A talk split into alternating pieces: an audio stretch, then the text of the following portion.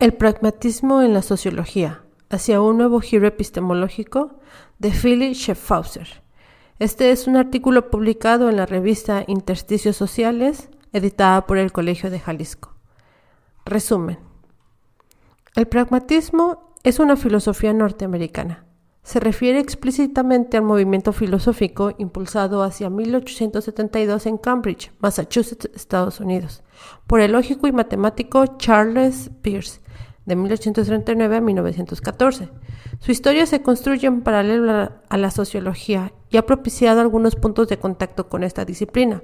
Si bien este artículo no es una historia del pragmatismo ni tampoco una historiografía minuciosa de la relación entre filosofía y la sociología, busca explorar en qué medida el pensamiento de una se compagina con el quehacer de la otra para ello se parte de algunos antecedentes para apuntalar esta compatibilidad, considerando la crítica de Durkheim hacia el pragmatismo de William James como un punto de entrada necesario a este debate. Posteriormente, el artículo pasa a examinar la actualidad del pragmatismo, donde existe una polémica en torno del legado del pragmatismo temprano de Peirce, James y Dewey, y los problemas contemporáneos que atienden nuevos pragmatistas como Rorty o Cavell discusión que termina por contagiar los espacios de la reflexión sociológica acerca de conceptos clave como creencia, duda y acción, cuya traducción al lenguaje sociológico permite atender la actualidad de viejas problemáticas fundados sobre las posibilidades del vínculo social y de la sociedad. A la postre, este artículo no pretende sacar un balance de esta discusión, sino participar de ella, al plantear algunas pistas que permitan explorar cómo hacer sociología con el pragmatismo. Palabras clave, sociología, pragmatismo, Durkheim, creencia y duda. Introducción. El pragmatismo es una filosofía norteamericana. Se refiere explícitamente al movimiento filosófico impulsado hacia 1872 en Cambridge, Massachusetts, Estados Unidos, por el lógico y matemático Charles Peirce, y al cual se adhirieron primero William James y posteriormente John Dewey movimiento con el cual se identificaba también George Smith, amigo y colega del anterior en la Universidad de Chicago, a principios del siglo XX. Acerca de siglo y medio de su renacimiento, bajo la pluma de Pierce, quien plasmó las principales tesis del pragmatismo en un par de artículos fundantes, que son Fixation of Belief de 1877, A How to Make Our Ideas Clear de 1878, esta nueva manera de abordar viejos problemas filosóficos, como bien decía William James, sigue siendo un proyecto, una obra filosófica y científica en construcción. En este sentido, el pragmatista es siempre un investigador, filósofo e intelectual en ciernes. Como se comentará más adelante, el pragmatismo no es una doctrina filosófica más, sino una metodología filosófica aplicable para ciencias naturales y sociales al igual que con la filosofía de Kant en el siglo XVIII y posteriormente con la segunda filosofía del lenguaje ordinario, inserto en una pluralidad de formas de la vida de Ludwig Wittgenstein, nos quedamos asombrados y perplejos ante el pragmatismo por la profusa capacidad intelectual de sus autores y la impresionante potencia de su maquinaria lógica para dilucidar sencillamente problemas espinosos y complejos porque no sabemos a final de cuentas qué hacer exactamente con esa herencia. Esto es, si es necesario proseguir con este proyecto o convertirnos en cancerberos de tal patrimonio filosófico. Como en todo legado, hay un bien que compartir o dividir entre seguidores y herederos. Sin embargo, pragmatistas de hoy como Putnam o el finado Richard Rorter y de ayer como James O'Dewey solo comparten un aire de familia, porque el pragmatismo es un proyecto filosófico, es decir, un proceso intelectual. Este legado inició bajo la forma de una definición con la cual Peirce plantea lo que es el método pragmatista. La fuerza de su contenido despierta, no obstante, una serie de enigmas e interrogantes respecto de cómo declinar sus principios y pregunta hacia dónde nos lleva la conducción de este método.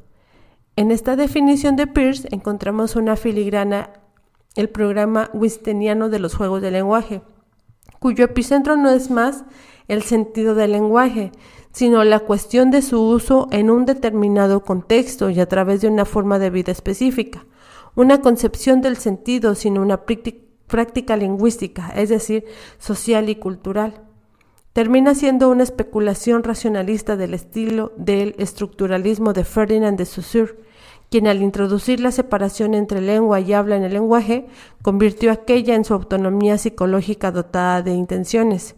En otra tesitura, para Peirce, el pragmatismo es una filosofía de la abducción, cuya herramienta principal es la semiótica, que él mismo fundó en paralelo a la semiología de Ferdinand Saussure. Su lógica triádica, representamen, objeto e interpretante, y las triconomías primero, segundo y tercero, para explorar el proceso de significación del signo, interpretación y construcción del mismo, semiosis, han despertado un enorme interés en la filosofía analítica en general y entre varios autores, como William Van Orman-Quine en particular. Por abducción se entiende una hipótesis correspondiente a una duda real, deparada por la observación de la realidad a partir de la cual surgen anomalías que nos convocan a buscar una interpretación correcta para explicar su existencia. La abducción es el reino de la hipótesis como búsqueda para cambiar la faz del mundo, no radicalmente, sino de modo siempre situado. Es el ict et nunc. El pragmaticismo es el principio según el cual todo juicio teórico, expresable en una oración en el modo indicativo, es una forma confusa de pensamiento cuyo único significado, si tiene alguno, radica en su tendencia a imponer una máxima práctica correspondiente, expresable como una oración condicional que tiene su apodosis en el modo imperativo. Wright Mills, en un estudio sociológico monumental acerca de la conformación del pragmatismo en Estados Unidos y sus consecuencias para esa sociedad, este artículo, titulado con cierto guiño El pragmatismo en la sociología, pretende modestamente echar luz sobre el pragmatismo y sus relaciones con las ciencias sociales hoy en día y la sociología en particular. Para ello limitaré mi reflexión a resaltar una serie de puntos de contacto entre la sociología y el pragmatismo, lo cual deja en claro que no se trata aquí de una contribución versada sobre una historia minuciosa del pensamiento sociológico influido por el pragmatismo, porque este tema meritaría que solo se le dedicara un estudio completo plasmado en un libro. Además, dicha historia es descontinua y tendría por tanto que señalar, entre otros sucesos, la relación accidentada entre pragmatismo y sociología que osciló entre malentendidos, prejuicios, rechazo y olvido del pragmatismo por parte de la sociología europea, liderada por la escuela francesa heredera del positivismo durgeniano e influido décadas después por el auge de la teoría social marxista fundamentada en el concepto de dominación. Dicha historia debería también referirse al crisol pragmatista europeo, esto es, todos aquellos autores que si nunca se refirieron explícitamente al pragmatismo, su obra devela varias conexiones con la plataforma conceptual pragmatista, una suerte del pragmatismo endémico europeo. Es el caso de Gabriel de Tarde, cada vez más citado hoy en día para construir este puente que une la sociología contemporánea con el pragmatismo temprano. Asimismo, dicha historia se enfrentaría a un problema magno que sigue entorpeciendo los intentos de articular pragmatismo y sociología, que tiene que ver con la definición flotante, por no decir más del pragmatismo. Muchos autores hoy en día, como Luke Boltanski, califican al pragmatista su abordaje de la realidad social, cuando en realidad no es evidente discernir los criterios pragmatistas que definen su metodología. Finalmente, en este artículo hay un posicionamiento crítico que consiste, a pesar de mi simpatía con el pragmatismo en general, en decir que hoy por hoy la relación entre pragmatismo y sociología no es un hecho fehaciente, sino una suerte de cercanía entre dos propósitos que son, por un lado, aclarar las ideas complejas mediante la investigación de las consecuencias de las mismas y la producción de conocimientos sobre el mundo social en el que vivimos todos. Por el otro, en este sentido, este artículo busca señalar el grado de compatibilidad que existe entre ambos proyectos. Por tanto, repasaré algunos antecedentes en torno de la recepción del pragmatismo, proceso en el cual Durkheim tuvo un papel destacado, más no prominente, para luego pasar a comentar la actualidad del pragmatismo como fuente de inspiración para la sociología contemporánea. Asimismo, considero importante detenerme un poco en cómo funciona el pensamiento, con base en qué grupo de ideas se gesta esta forma de ver el mundo y concebir la relación con él, a través de la acción y la creencia reunida bajo la batuta de la investigación. Finalmente exploraré tres vetas conceptuales que posibilitan la conformación de un programa de investigación sociológico de corte pragmatista, esto es, la relación entre creencia, acción y creación. La expresión giro epistemológico para referirse a la influencia del pragmatismo en la reflexión sociológica, cobra el sentido de una metáfora y no el significado de un proceso consumado relativo a una nueva revolución científica al estilo de Thomas Kuhn. por la sencilla razón de que el pragmatismo no es un paradigma, esto es, un programa de investigaciones centrado en la atención de ciertos objetos de estudio con una mirada y una metodología renovadas o remozadas, sino una suerte de metaparadigma cuyo propósito es proporcionar algunas guías que permitan, más allá de las disciplinas y tradiciones científicas, destrabar el camino de la investigación y aclarar confusiones conceptuales, por lo tanto, el pragmatismo hoy en día en sociología consiste en empezar a romper con ciertos reflejos de la tradición sociológica, cuyos sustratos tienen un fuerte contenido filosófico como el dualismo, el esencialismo o el positivismo, que contaminan las teorías sociales en boga o pasadas. En este sentido, el pragmatismo se intercala entre el subjetivismo y el positivismo. En ello radica la propuesta de este artículo, cuyo fin es participar en la discusión actual acerca de un posible, que no probable, giro pragmatista de las ciencias sociales. El pragmatismo bajo el ente de Durkheim. En tanto que buen positivista, Emilio Durkheim se dio la tarea de presentar y comentar al pragmatismo, que estaba entonces en boga en su curso sobre pragmatismo y sociología, dictado en la Sorbona entre 1913 y 1914, y cuyo contenido fue publicado de manera póstuma en 1955 por algunos de sus alumnos. Para ese entonces, Durkheim tenía en la mente tres objetivos pedagógicos clásicos para el alumnado de la afamada universidad parisina, cuando se trataba de presentar una nueva teoría. Uno, exponer con claridad y objetividad las principales tesis del pragmatismo, es decir, de manera interna y acorde con los argumentos de esta filosofía. Dos, detectar y analizar sus debilidades y contradicciones. Y tres, sacar el balance sobre los aportes del pragmatismo para la reflexión sociológica. Sin embargo, estos objetivos académicos eran guiados por una clara intención del padre fundador de la sociología francesa, defender a capa y espada el racionalismo francés heredero de Descartes contra el irracionalismo y el utilitarismo lógico, con que calificaba Durkheim al pragmatismo. Esta intención mermó el peso de los aportes del pragmatismo para la reflexión sociológica, al introducir un sesgo moral y político en lo que hoy en día se ha popularizado por medio de la expresión nacionalismo metodológico, popularizada por Wallenstein, la crítica de Durkheim se centra principalmente en la obra de William James, tal vez dicho sea de paso, el más afrancesado de los pragmatistas tempranos. Durkheim presenta de manera muy escueta el pragmatismo de Peirce, a quien consideraba como un representante norteamericano del positivismo, y ni se diga del instrumentalismo de Dewey, y cuya contribución a temas de educación y democracia pasa totalmente por alto el autor del suicidio cuando se examina con cierto detenimiento la postura recelosa de Durkheim frente a lo que consideraba el peligro pragmatista para con la tradición racionalista europea, saltan a la vista al menos dos elementos de reflexión.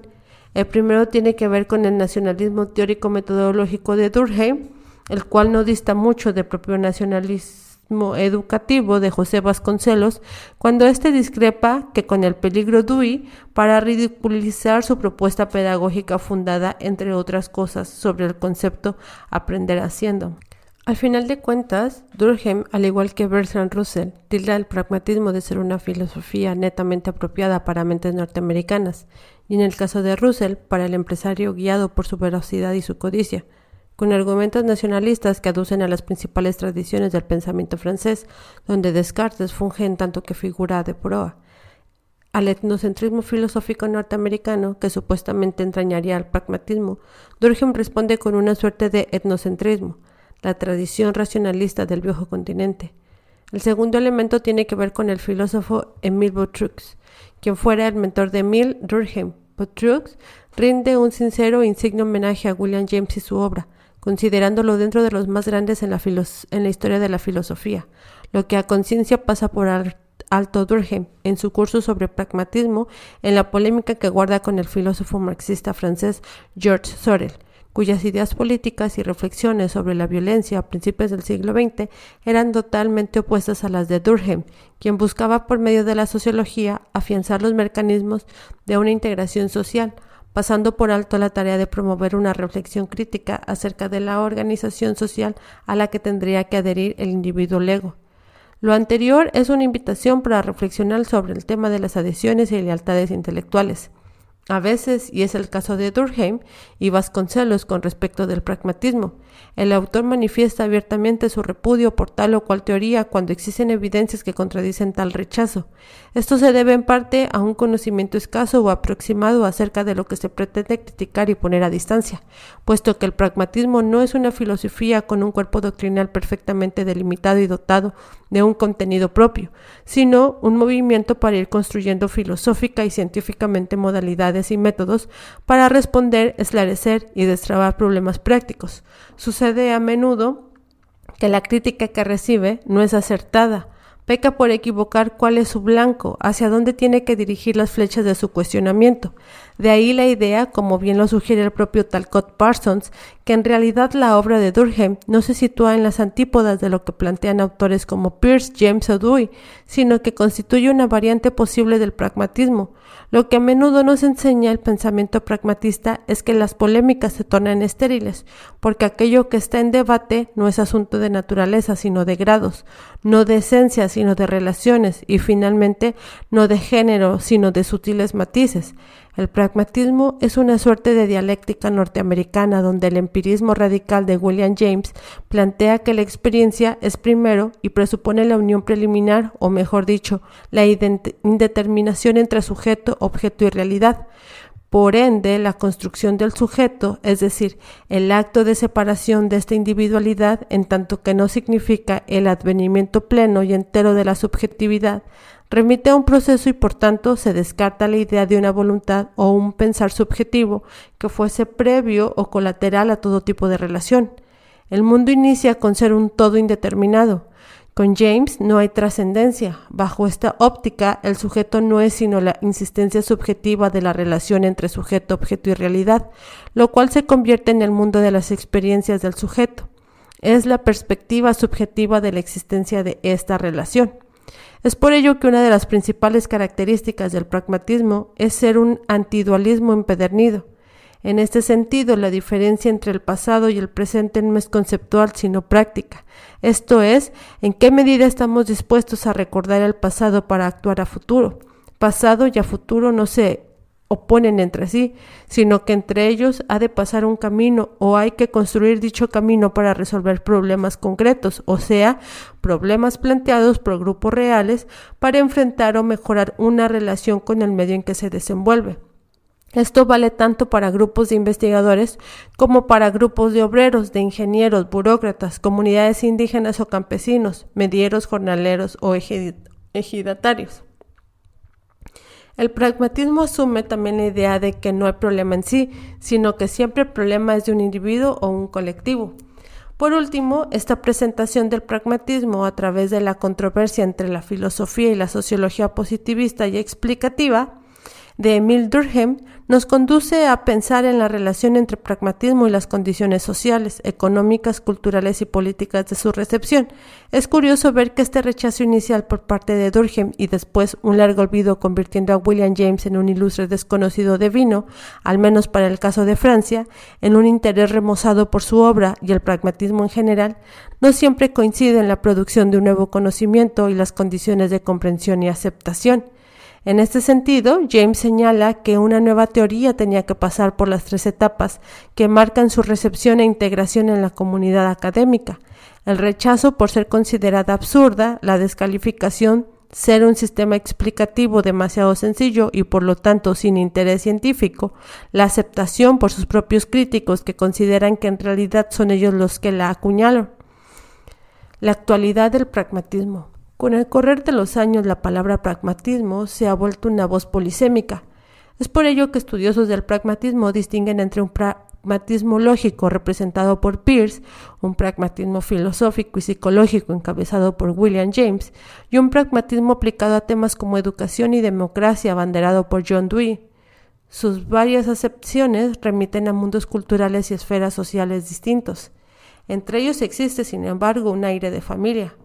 Por ende, empezaré por plantear un problema de lenguaje en torno de lo que aquí me ocupa, las relaciones entre el movimiento pragmatista y la tradición sociológica y sus posibles aportes para la reflexión epistemológica en las ciencias sociales en general.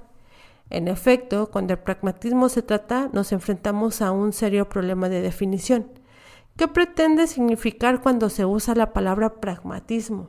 Existen varias interpretaciones al respecto, que reflejan la compenetración entre varios campos como lo son las ciencias políticas, el discurso mediático informacional, la política como quehacer público, las ciencias económicas, la ciencia sociológica y antropológica y last but not least, el sentido común.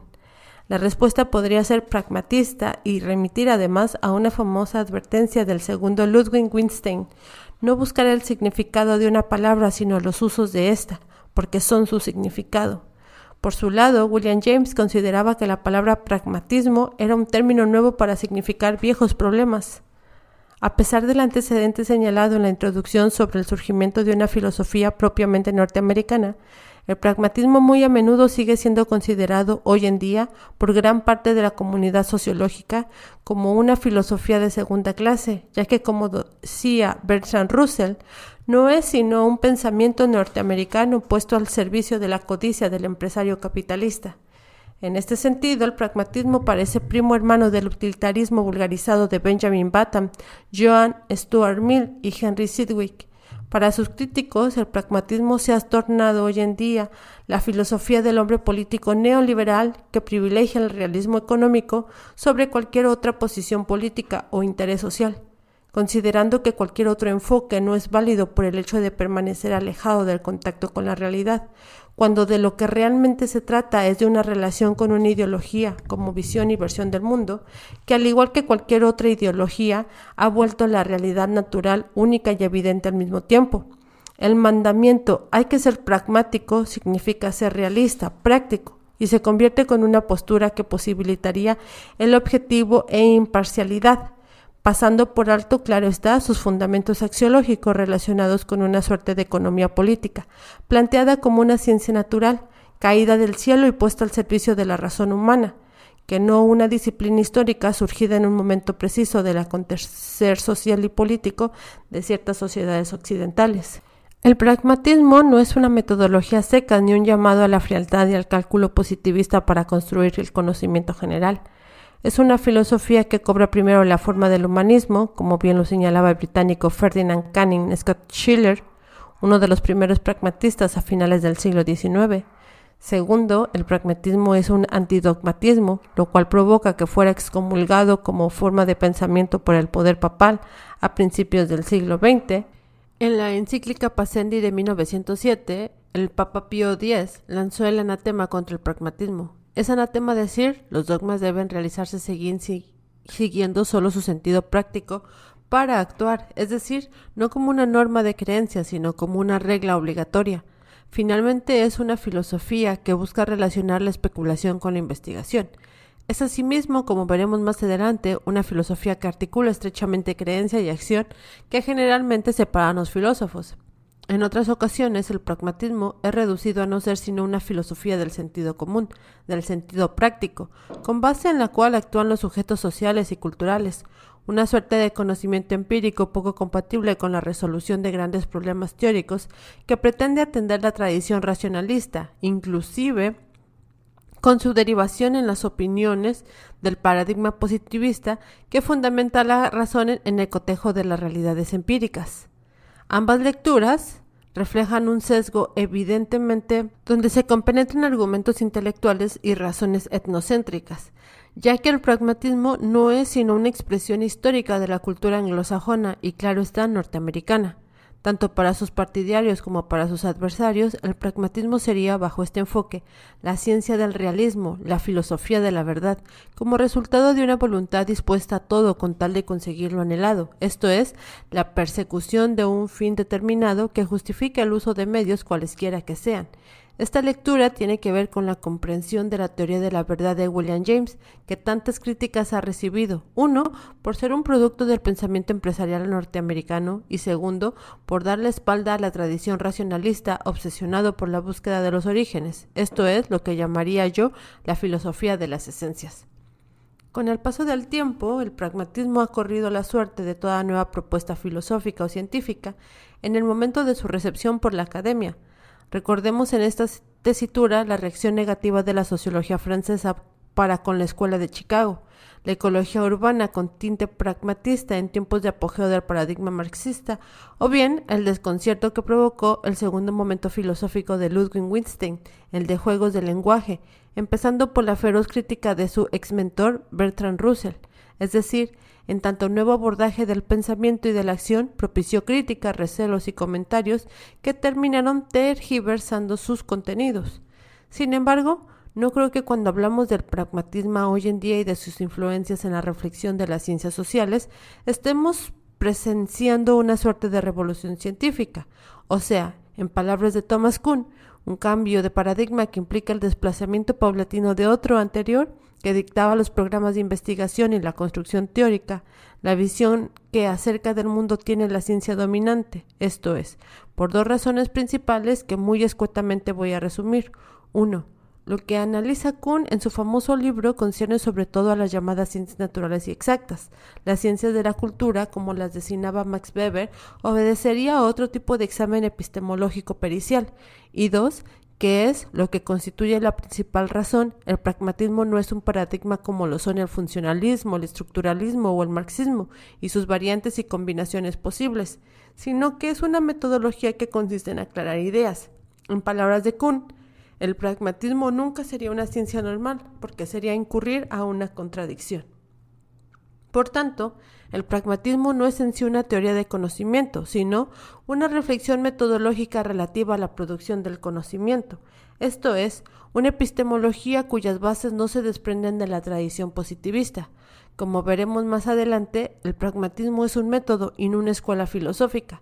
Su tarea consiste en destrabar problemas y cazar problemáticas fantasmas, como es la filosofía de la duda de corte cartesiano que se prolonga en la fenomenología de Husserl a través del método de Poche. Su virtud, insisto, es de índole metodológica. Es un método para aclarar las ideas considerando que la acción, la investigación, es la vía principal para ello. En este sentido, el pragmatismo de Peirce o de James entabla una relación de familiaridad con la filosofía del segundo Wittgenstein. Si bien el pragmatismo es una filosofía de la acción, no es un plan de acción que se derive de un modelo. Por ello suena un tanto equivocado, por ejemplo, considerarse que se es filósofo pragmatista, o para el caso que me ocupa aquí, autoproclamarse sociólogo pragmatista. El pragmatismo es una fuente con la cual parece interesante entablar un diálogo, tal como lo ha construido el sociólogo alemán Hans Joas, mediante sus múltiples trabajos sobre la relación entre el pragmatismo de G. H. Mead y el movimiento pragmatista, por un lado, y la filosofía y la sociología continentales, especialmente las alemanas, por el otro. Mi objetivo en este artículo es luego entonces construir las condiciones de un diálogo entre la tradición sociológica, con todo y su abanico de objetos de estudio y corrientes teóricas metodológicas para atenderlos, y el movimiento pragmatista con todo y su diversidad. El pragmatismo es en la actualidad una fuente inspiradora, no siempre del todo clara, para hacer sociología y ciencias sociales en general.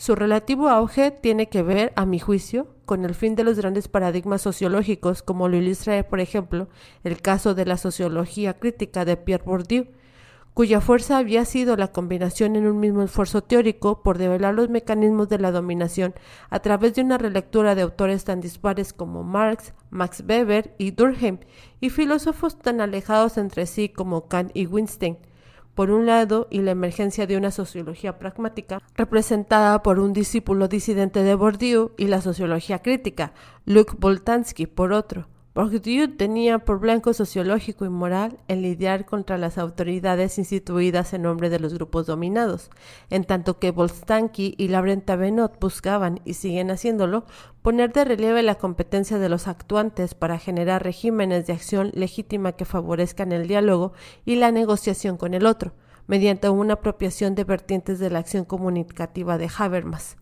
unos de ciertos principios de la teoría de la justicia de John Rawls por un lado y los hallazgos de la etnometodología por otro. La sociología crítica es una disciplina cuya base empírica son las prácticas sociales insertadas en el juego de poder que disponen las estructuras sociales, en tanto que la sociología pragmática es una ciencia de las acciones y las justificaciones morales que las acompañan desde el punto de vista del actuante, A la postre se trata de dos paradigmas inconmensurables. Sin embargo, a la luz de este fragmento de la historia de la sociología, acotada en el caso de la tradición y academia francesa, no hay que perder de vista que la llamada sociología pragmática, el de Boltanski-Tavenot, a la cual conviene sumar, a pesar de su derrotero distinto, la antropología simétrica de Bruno Latour, en un pariente lejano del pragmatismo, ya con las referencias directas a la tradición pragmatista, son escasas, por no decir discretamente ausentes en su planteamiento sociológico. No es del todo cierto que la sociología pragmatista sea a final de cuentas más pragmatista que la sociología crítica. La pregunta cómo suele suceder es qué puede aportar el enfoque pragmatista para convertir en más inteligible y más transformable la realidad social y cultural sobre la cual investiga y conjetura el sociólogo y científico social. Este ejemplo actual que ilustra el debate, la controversia y la polémica sociológica en Francia es para meditar y nos invita al menos a extraer dos conclusiones parciales respecto a la influencia del pragmatismo en las ciencias sociales, tema que a menudo volveremos a tocar a lo largo de este artículo. 1. Rara vez dicha influencia ha sido directa, evidente o clara, por el sencillo hecho de que siendo el pragmatismo un cuerpo de prescripciones y orientaciones para hacer ciencia, su traducción, su influencia posible siempre se diluye en tantas investigaciones y adaptaciones metodológicas a circunstancias propias o especiales haya. Y dos, derivado del anterior, el efecto de moda que ha provocado el redescubrimiento del pragmatismo mediante la rehabilitación de sus pensadores tradicionales ha provocado una inflación y una confusión semántica sobre lo que se entiende por pragmatismo. El overall no hace al obrero y tampoco convierte a uno en pragmatista al haber leído el pragmatismo de William James. Ser pragmatista no es un acto performativo, sino un asunto de aprendizaje y experiencia. No es algo que se merezca, es algo que simple y sencillamente se experimenta día a día. Existen líneas del método y del pensamiento pragmatista que han sido plasmados en parte, nunca en totalidad, en las investigaciones de autores como Charlie Wright Mills o Randall Condills. Significa que el lector, analista y crítico puede encontrar rasgos pragmatistas en una obra y reconstruir entre varios autores continuidades y finalmente un aire de familia entre ellos, sin tanto reducir la investigación de uno u otro a un supuesto modelo. Tres pistas pragmatistas para la reflexión sociológica. Acción creadora, creencia y continuidad. A manera de presentación escueta, el pensamiento pragmatista se caracteriza por ser 1. Una filosofía de la acción como metodología para destrabar enredos filosóficos, por considerar que, en palabras de James, 2. La realidad es práctica, es decir, que es procesal, indefinida e infinita, y de ahí es que lo justamente posibilita la acción. 3. El papel de la investigación como forma de acción para dilucidar problemas. 4 el papel de la creencia que no solo es de índole religiosa como guía de la acción. 5. La identidad profundamente social de la personalidad, lo cual ha dado pie a la ciencia psicológica social formada por Mead. 6. El rol del conocimiento cuyo significado solo tiene sentido toda vez que se despliega en el curso de una acción. 7. Una ética de la responsabilidad como proceso. 8 por haber propiciado un giro lingüístico cuya consecuencia central ha sido la de despsicologizar el problema de la mente para desconsiderarlo como un asunto netamente gramatical. Y por último, nueve, el pragmatismo se garantiza por asumir una posición filosófica aparentemente contradictoria, que es la conjunción de esceptismos con el falibilismo. Pues no podemos, dicen los pragmatistas, y contrario a lo que creían Descartes o Husserl, dudar de todo, ya que la duda estriba en algo que está fuera de toda disquisición. Tiene que ver con la imposibilidad de tematizar el conjunto de elementos que conforman el universo de creencias, y que son creencias básicas, y el falibilismo, esto es, nuestro conocimiento vuelto creencia sólida, tiene fecha de caducidad. Algún día dejará de guiar nuestra acción.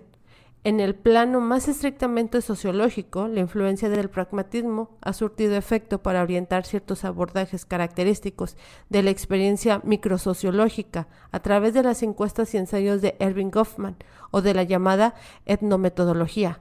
Dichas características ameritan ser revisadas con mayor atención para ver qué tipo de beneficio este examen puede aportar a la reflexión sociológica.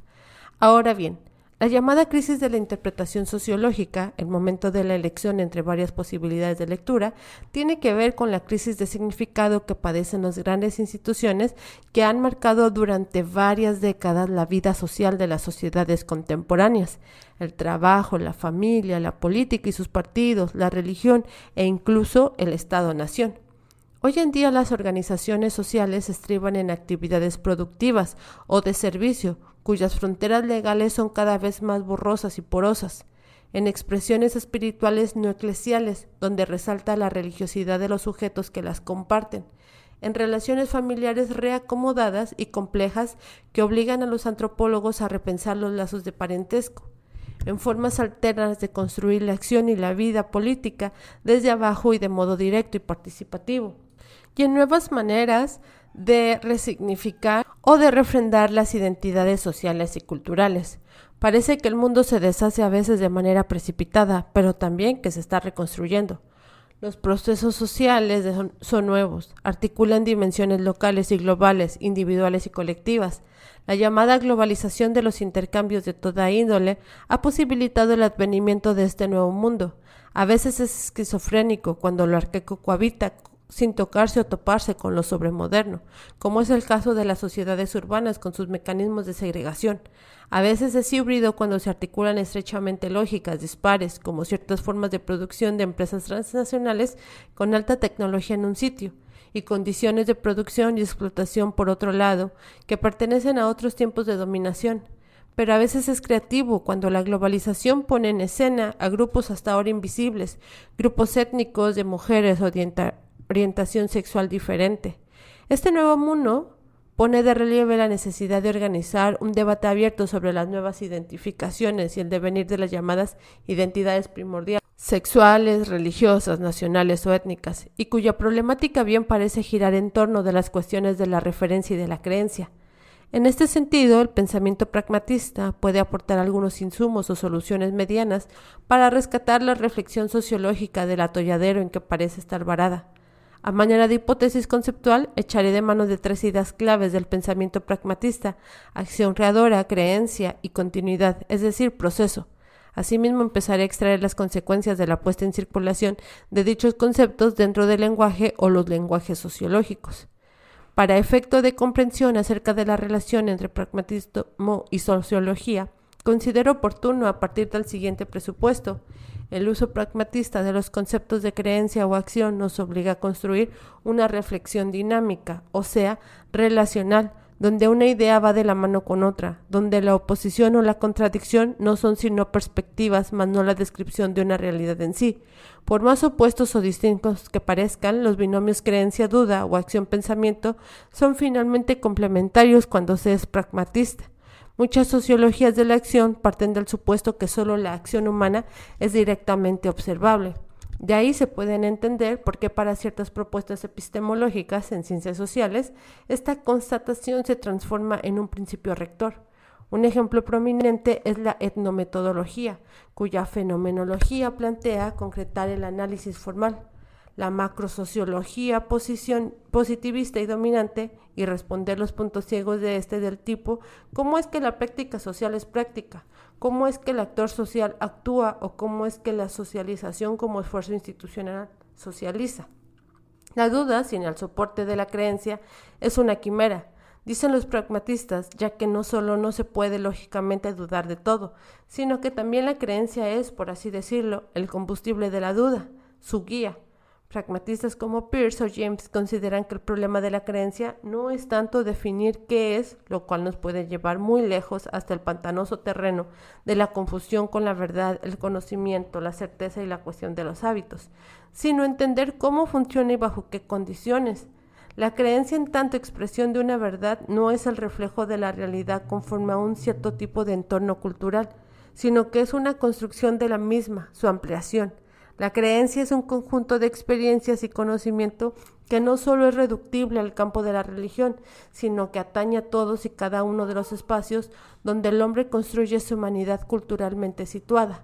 No solo los pragmatistas parten del mundo como es, sino que confiesan su adhesión a él. A diferencia de la epistemología positivista fundamentada en la perspectiva ética, donde el objeto es separado del sujeto pensante e investigador, los pragmatistas no desconfían del sentido común que es otra cara de la creencia. En este sentido, la perspectiva émic sería una suerte de subjetivación de las culturas, no tanto como interioridad colectiva, material y simbólica, un mundo en sí, sino como un punto de vista situado como ventana abierta al mundo y cuyo marco posibilita el tiempo que limita la representación del mismo. Por ello, James establece una distinción entre religión y religiosidad, es decir, entre institución y fe, entre colectividad e individualidad, entre dogma y verdad práctica, entre distribución y colectividad, que no individuo y sociedad.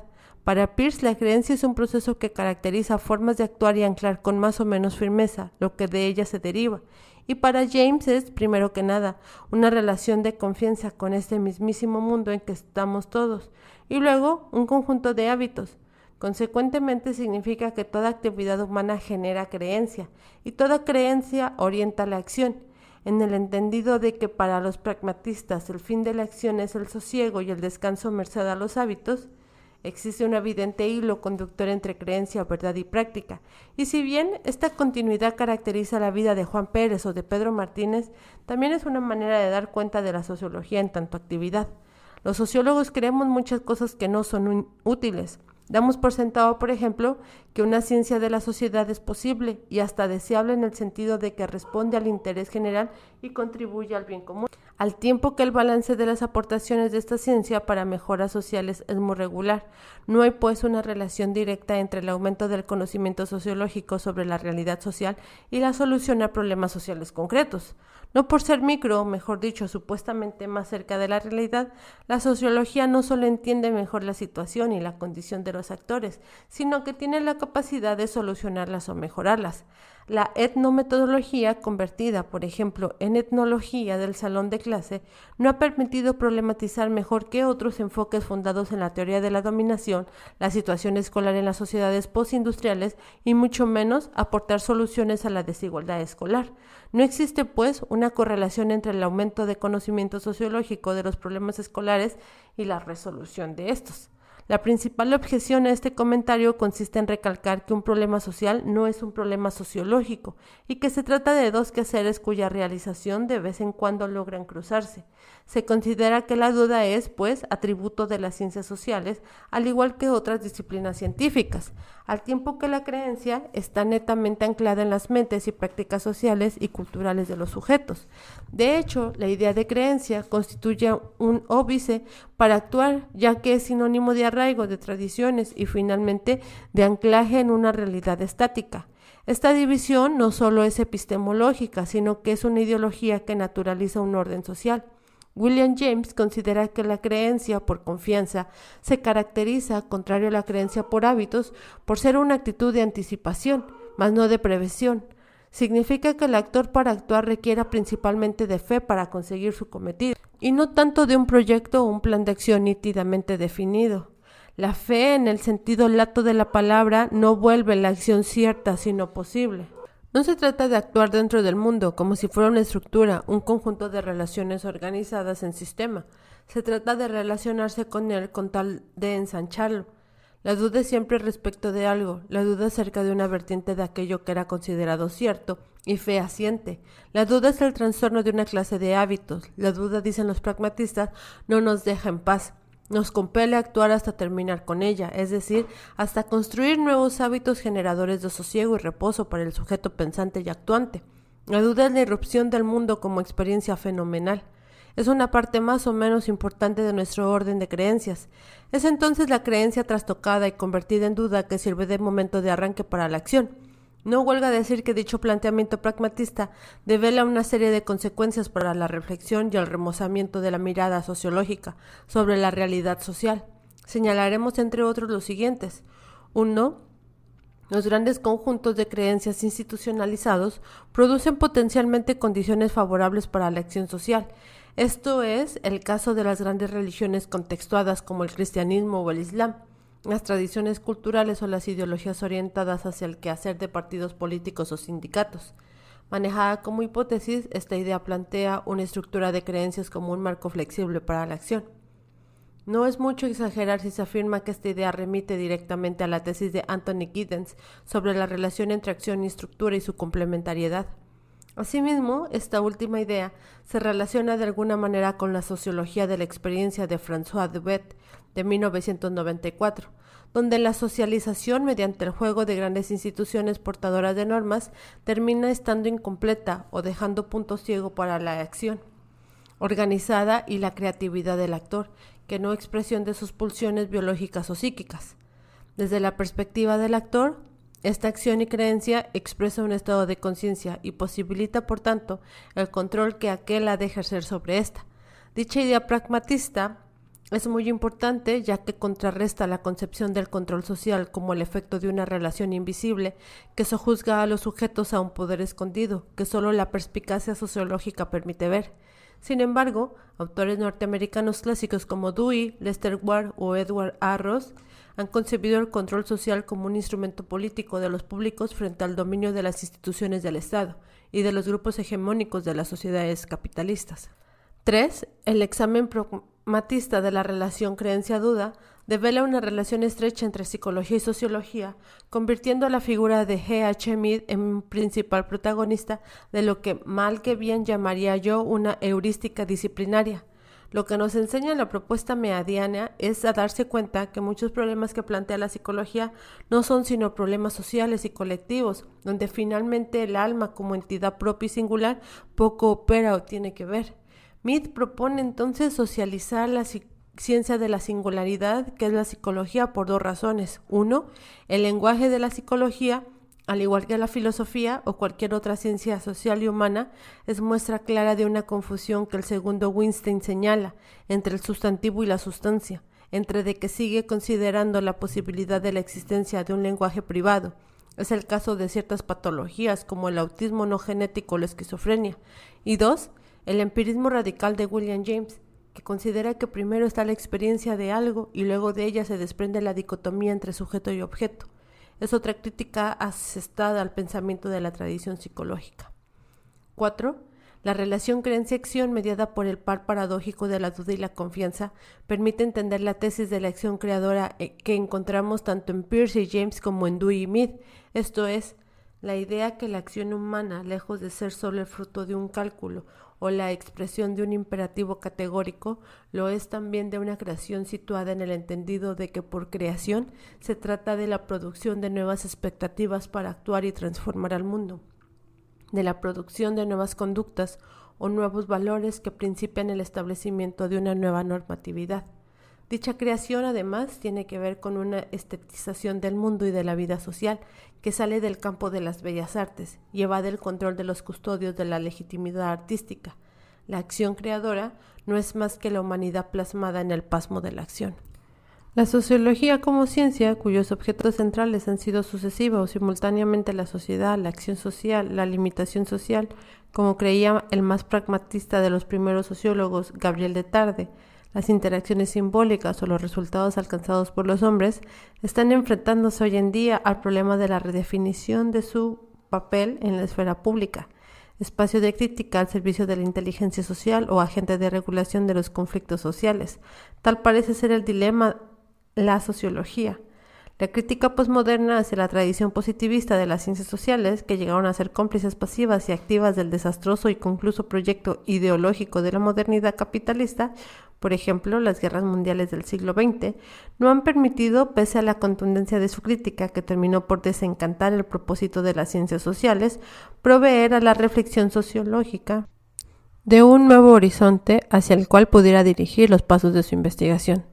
Tempranamente, el pragmatismo, en tiempos de la llamada ecología urbana de William E. Thomas, Robert E. Park, ha buscado orientar a la antropología urbana hacia la atención de problemas sociales concretos surgidos del desarrollo desenfrenado de la ciudad de Chicago y del flujo de constantes de comunidades migrantes oriundos prácticamente de todas las culturas del planeta.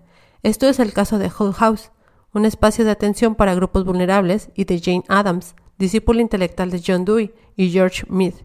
Este periodo corresponde también a la emergencia de las nuevas ciencias sociales en Estados Unidos, más empiristas, más pragmatistas, menos hegelianas, en el que despuntaron figuras como los economistas Thorstein Veblen, el jurista Oliver H. Holmes o el historiador James Robinson, y los ya mencionados sociólogos de la llamada Escuela de Chicago.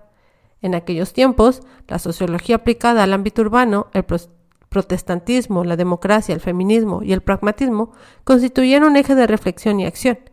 Se trata de reformar la sociedad norteamericana, empezando por el caso de Chicago, con tal de mejorar lo que tenía que serlo, salvaguardar aquello que era útil para los desprotegidos y los marginados. Para ello, la duda era necesaria, pero también la creencia y la fe en la sociedad norteamericana como espacio liberal en el sentido que cobró dicha ideología durante el siglo XIX.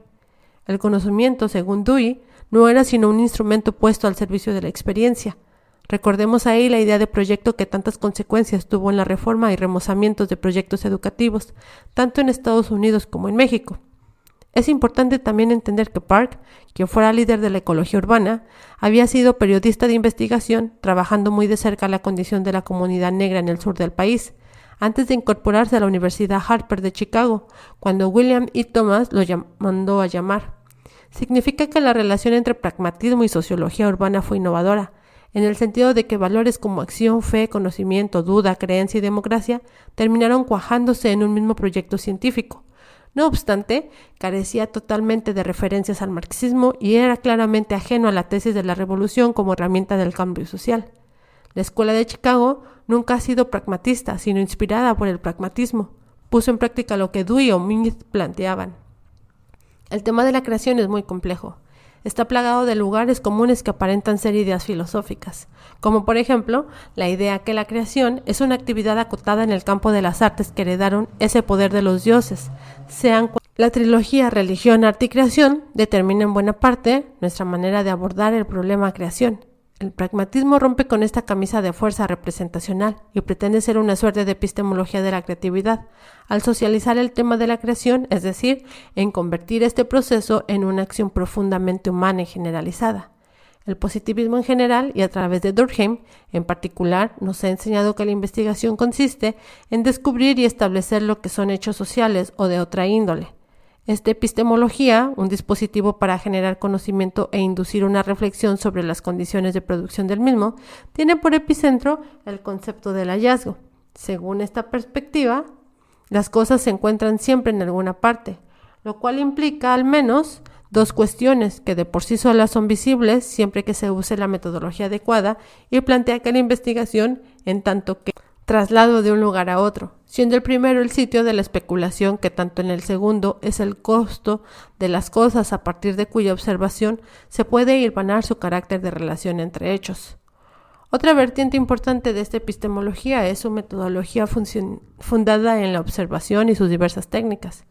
En términos temporales, el positivismo presupone la idea de sincronía, en otras palabras, la investigación establece una copresencia con la realidad por medio de la implementación de una observación.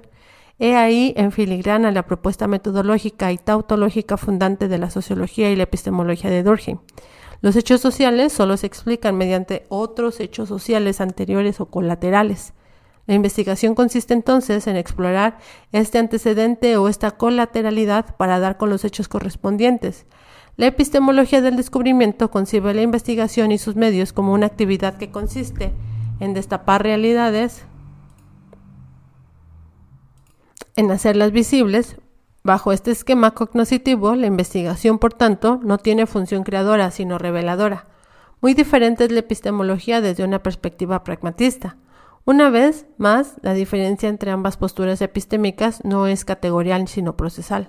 También el pragmatismo desde Peirce, al igual que el positivismo en general, considera central la producción de conocimiento mediante experiencias empíricas, así como el papel importante asignado a la investigación para la obra de conocimiento del mundo próximo y lejano.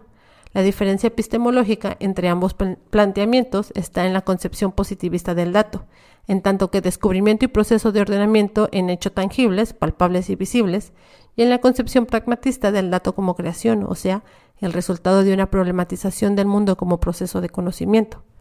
En otras palabras, significa que mientras el positivismo considera que la producción de conocimiento va llenando los huecos de ignorancia de un mundo acotado de una vez por todas, el pragmatismo considera que el conocimiento redefine los límites del mundo, el cual, siendo investigado e interrogado por la acción del hombre, tiende a extender sus fronteras.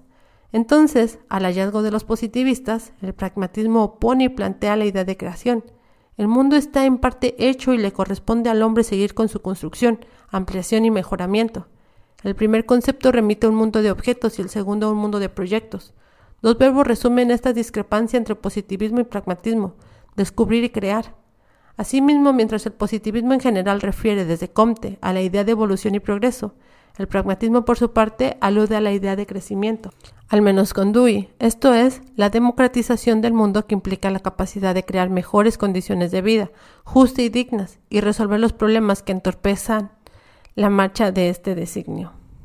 Por lo anterior, la epistemología pragmatista pone énfasis, al igual que el positivismo, en la producción del conocimiento media experiencias de observación directa, pero a diferencia de este, no separa el pensar con el actuar, sino que establece una continuidad entre ambos. En la versión instrumentalista de Dewey, el conocimiento consiste en resolver problemas concretos sin importar el plazo para lograrlo, pero sí con la insistencia de que el conocimiento se genera y se organiza en torno de la identificación de problemas. Por ello, no hay que confundir conocimiento con saber, ya que éste se puede acumular en un acervo sin tener fines prácticos, en tanto que aquel siempre se orienta mediante la problematización de la vida y sus necesidades. Dicho de otra manera, para los pragmatistas el conocimiento con el conocimiento, tanto como el arte por el arte, es un sinsentido, pero es preciso advertir que este finalismo con el que el pragmatismo como Dewey asocia en la generación de conocimiento no significa que la producción de este tenga fines estrictamente mercantiles o sea agregado por la codicia, el lucro y la utilidad. Como sostiene Habermas y Betterlot, al conocimiento siempre hay que asociarle un interés que motiva la acción cognitiva humana. En otra tesitura, el pragmatismo, al igual que el positivismo, asignó un nuevo papel a la filosofía que consiste en apropiarse los métodos experimentales para fundar sus juicios y aterrizar la semántica de sus conceptos. Este proyecto rompió no solo con la tradicional entre la especulación que caracterizaba el quehacer científico y la experimentación que servía de denominador común a todas las disciplinas que aspiraban a ser científicas. Con Peirce, el pragmatismo es un método experimental para aclarar los conceptos difíciles, es decir, con la experimentación se pretende destrabar el camino que conduce a comprender mejor ciertas nociones. Cabe señalar que la posición de Peirce se centró en las ciencias experimentales y por ello el matemático norteamericano rescató el concepto de laboratorio como lugar de experimentación y aclaración del lenguaje filosófico y científico. Asignó un rol determinante a las ciencias para ir creando jergas específicas que pudieran dar cuenta de sus respectivas actividades e investigaciones. Por lo anterior, no tenía presente en su concepción a las ciencias sociales y humanas, las cuales apenas estaban emergiendo en tanto que actividades instituidas en tiempos de Pierce. En resumen, la posición de los pragmatistas consiste en decir que lejos de oponer ciencia y filosofía o jerarquizar su relación, siendo la primera jueza de los resultados de la segunda, hay una continuidad entre ambos quehaceres, ya que de la especulación filosófica pueden hacer programas de investigación. Y de los resultados y experiencia de estas surge una nueva manera de viejos o nuevos problemas filosóficos, dándoles un anclaje en la realidad observada. Concluyen los pragmatistas que hay que apostar a la existencia de un vaso comunicante entre ciencia y filosofía, donde el flujo de preocupaciones sea de ambos sentidos, de una hacia otra y viceversa. La curiosidad filosófica y científica no ha de limitarse a fronteras disciplinarias. He ahí, por ejemplo, un punto de desacuerdo muy fuerte entre el positivismo, que rebana el mundo en tiras de problemas, y el pragmatismo, que apuesta a la continuidad de conocimiento, en aras de solucionar problemas concretos.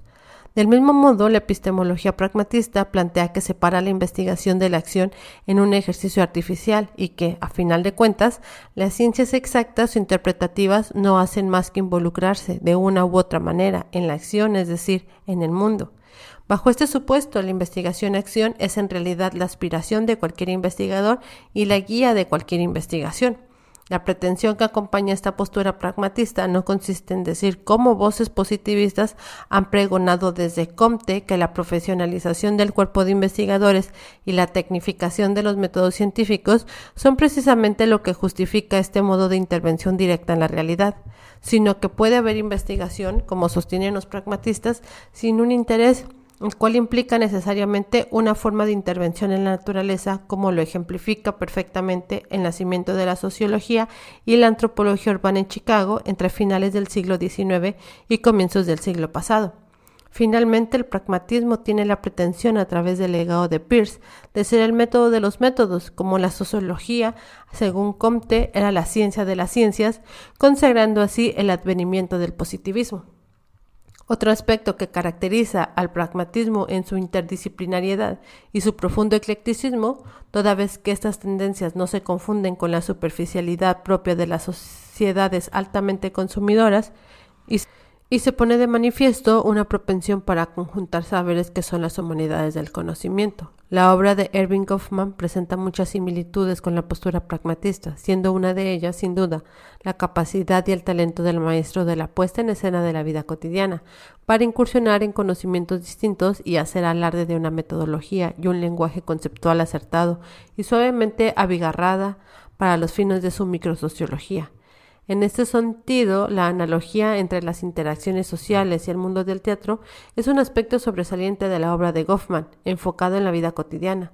Aunque el propio Goffman nunca lo reivindicó, sociología interaccionista tiene mucho que ver con el ideario sustentado por el pragmatismo.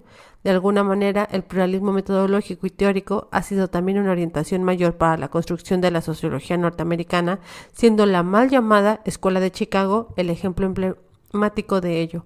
Lo anterior significa que cualquier campo disciplinario puede adoptar el método pragmatista por un lado, y un buen pragmatista es alguien capaz de no limitar sus habilidades, curiosidad e interés a un solo campo de competencia, por otro.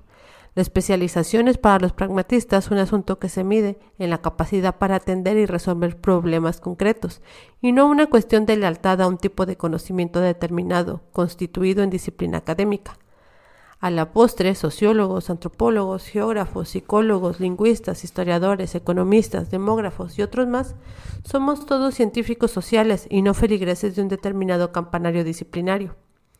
El propio Max Weber confiesa en sus memorias, tras su incorporación como profesor de sociología en la Universidad de Múnich hacia 1919, que necesitaba referirse a menudo a su oficio de nombramiento como catedrático para recordar que era, si bien sociólogo u otra cosa, es consabido que la obra del fundador de la sociología comprensiva versaba también sobre temas de historia, de economía, de ciencia política, de filosofía, entre otros.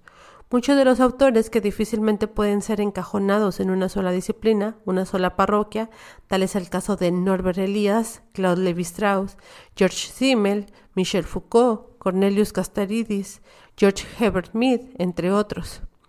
Asimismo, los proyectos de creación de centros pluridisciplinarios, cuya planta de investigadores se agrupa en torno de un proyecto común enfocado desde distintas perspectivas, es muestra de este pluralismo de la epistemología pragmatista. El conocimiento gira alrededor de objetos de estudio que son el centro de atención, y de ahí la idea que la academia se enfrenta en dos concepciones, el logocentrismo o el solipsismo disciplinario, sustentado en escuelas y tradiciones versus el logorrealismo científico, donde lo que importa primero es atender cabalmente un objeto de estudio en sus distintas facetas y contextos, porque nos hace ruido y la duda hacia él es real, que no especulación. En ese sentido, el nacimiento de la sociología norteamericana, ejemplificado por el proyecto de W. y Thomas en Chicago, como bien lo subraya Guillaume Garreta, es una muestra cardinal de esta nueva tendencia para hacer ciencias sociales, una nueva manera de mirar al mundo, resolver sus múltiples enigmas y procurar atender los problemas sociales básicos que depara. Consideraciones finales. A 54 años de publicarse el curso sobre pragmatismo, dictado en 1914 por Emilio Durkheim en la Sorbona, y en cuyas sesiones presente y critica principalmente la teoría pragmatista de la verdad de William James, Charles W. Mills, en su libro Sociología y Pragmatismo de 1968, construyó una sociología del pragmatismo empezando por el estudio del perfil social, cultural y político de sus principales figuras, y terminando por interrogarse acerca de la oportunidad del papel del pensamiento pragmatista en el periodo del New Deal del presidente Roosevelt. El autor de Los Cuellos Blancos nunca desmintió su parentesco intelectual con la filosofía pragmatista, lo cual es un dato interesante a la hora de volver a leer la obra de Mills. El pragmatismo ofrece a la sociología el horizonte que el poder de su crítica merita, esto es, la posibilidad de sumarse a la acción social general en una realidad realizable. Bajo esta perspectiva, la experiencia sociológica, que permite reconstruir con ensayos y errores su propósito de conocimiento e incidencia en las transformaciones sociales y redefinir así su programa de investigación, sería a la postre otra manera de designar dicha disciplina, donde su contenido teórico se case con su aplicación de casos concretos. Con el pragmatismo, los sociólogos redescubrimos que nuestra ciencia es un proyecto, y no solo es una actividad institucionalizada supeditada económicamente a la lectura política liberal de la realidad social por grupos hegemónicos. El desafío consiste en que la sociología siga formando parte de lo que el sociólogo Charles Cooley llamaba la inteligencia social, y que en palabras de G. H. Mead su proyecto sea prueba de una acción creadora situada. En otras palabras, una experiencia puesta al servicio de la condición y conducta ciudadanas y del progreso de los valores democráticos. En este sentido, el interés del pragmatismo para la sociología es, en palabras de Jürgen Habermas, emancipador y, por tanto, que fuente de conocimiento ofrece una alternativa para evitar el enclaustramiento de esta disciplina de las ciencias sociales en su tecnificación y burocratización.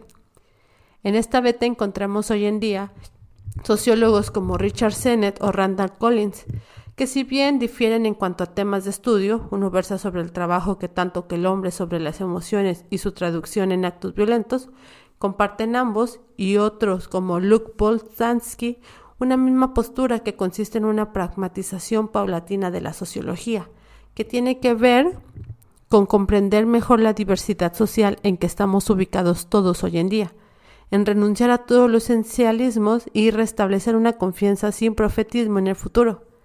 Para ello, como bien lo había notado Alfred Schutz, cuya contribución tiene la virtud de combinar armónicamente a Husserl con Max Weber, y el pragmatismo, la sociología tiene todavía por delante un reto mayor que es el problema del estatuto del sentido común en la investigación contra la lucha en la que el sociólogo, mediante el manejo de sus propios prejuicios, de clase para propiciar la siempre hipotética ruptura epistemológica, como para atender y respetar cabalmente la opinión de la gente o actor que se convierte en un informante.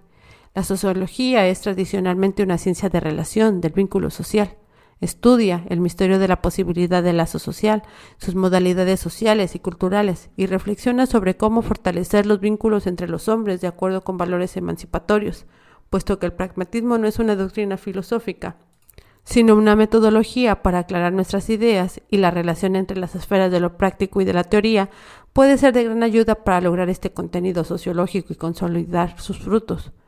Lo anterior nos invita a pensar que el camino por recorrer para que la relación entre sociología y pragmatismo se frague en un programa común constituye aún un tramo importante y parcialmente recorrido por algunos como Hans Johas.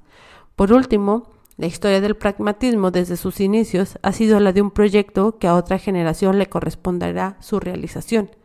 En ello se corresponde el devenir del pragmatismo con el proyecto de la sociología, siendo esta una ciencia en perpetuo movimiento no por los hallazgos logrados, sino por la manera de conseguirlos.